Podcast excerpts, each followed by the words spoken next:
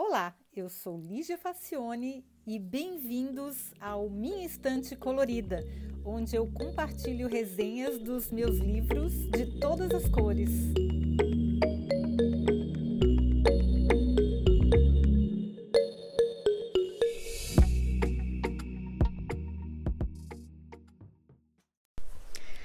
Bom, olá.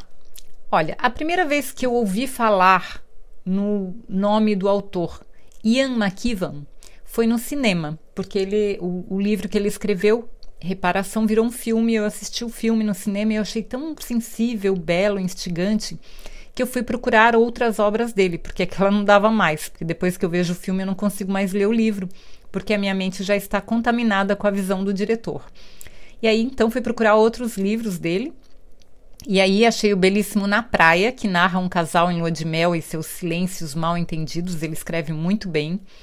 Depois eu li Solar, que na minha opinião é o mais genial de todos, porque é sobre um ganhador de, do Prêmio Nobel de Física que vive às custas da fama sem produzir mais nada de útil e o sujeito é horrível, assim, e tem muita ironia, ele é muito sarcástico, é muito interessante. E aí eu também entrei no cotidiano de um médico neurologista em sábado, que é excelente, é muito bom esse livro. E depois visitei uma estranha família de crianças no livro chamado Jardim de Cimento. E aí depois eu me meti na briga de dois jornalistas no livro Amsterdã e por, it, por último eu levei um robô humanoide para casa em Máquinas Como Eu, que esse último Máquinas Como Eu eu tenho a resenha aqui no Minha Estante Colorida. Mas, assim, dá pra ver que eu gosto desse autor, né? Eu acho ele muito bom, eu admiro bastante. E aí, um dia eu entrei numa das livrarias favoritas aqui em Berlim, que se chama Love Story of Berlin, que tem somente livros em inglês, com uma excelente curadoria. E aí eu encontrei Science, que é de autoria dele, como parte de uma coleção temática que ia da religião à arte, passando por festas, mentiras, poder, família, liberdade, guerra, dinheiro, desejo, enfim. Eu fiquei curiosa, por que, que eles convidaram um romancista para falar sobre ciência, gente? Nossa, nada a ver, né? Mas essa coleção tá com uma curadoria muito, muito boa. E aí eu resolvi abrir. É um livrinho pequeno. Depois que eu entendi que a coleção Vintage Minis, que é uma edição caprichadíssima da Penguin Books, que essa editora só tem coisa ótima, e ela reúne artigos já publicados sobre ícones da literatura sobre um determinado tema, além de trechos de livros do autor. Eu achei a ideia muito, muito boa. Bom, mas vamos ao science, que é ciência, né? O McKevan começa falando que é mais fácil ser identificado e conhecido como um grande nome na literatura do que na ciência. É que na literatura, de certa maneira, ela é acessível a todo ser humano. Já a ciência tem o entrave do código matemático e da necessidade de conhecimento prévio para se entender uma questão. É possível fazer infinitas releituras de Romeu e Julieta, numa linguagem que cada cultura consiga entender. Já explicar a teoria da relatividade para a grande massa é uma tarefa muito mais desafiadora. Bom, além disso, existe uma grande distância entre os mortais comuns e os cientistas, porque as suas ideias são mais populares que eles próprios como pessoas. Mesmo entre os pesquisadores, pouquíssimos leram os Princípia de Newton no original. Quase todo conhecimento é transmitido por terceiros à revelia do autor, ou seja, não é o autor que comunica a sua ideia, são terceiros então o autor fica como sendo uma celebridade inacessível e a sua obra vai sendo reproduzida, vai sendo relida, vai sendo retransmitida à revelia dele sem que ele tenha nenhum controle. O McEwan fala sobre o trabalho de Darwin e das suas obras menos conhecidas, como a expressão das emoções no homem e nos animais, que é um dos primeiros trabalhos científicos com fotos de pessoas e inclusive de seu filho mais novo, ele defendia que as emoções são reações fisiológicas e que eram universais. Usou esse argumento, inclusive, para combater o racismo de alguns colegas. Olha que interessante isso. Vocês sabiam que o Darwin era antirracista, que é uma pessoa inteligente, né? Que estudou bastante. Bom, o Ian advoga que só é possível desfrutar de uma obra literária escrita num período histórico ou numa cultura muito diferente da nossa, justamente porque nós podemos compartilhar das mesmas emoções. E é isso que conecta uma obra literária, que não tem nada, até numa ficção científica que é de outro planeta. Por que, que a gente consegue se emocionar? Porque ela é contada por um humano e ela é contada com emoção.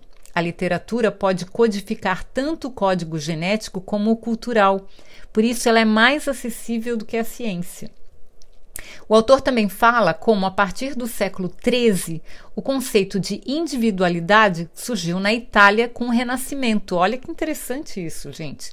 Antes, a consciência do homem só podia reconhecê-lo como um membro de uma raça, de uma família, de uma tribo, de uma cultura, nunca como um indivíduo isolado. Ele fala também que isso afetou a maneira como as crianças eram tratadas.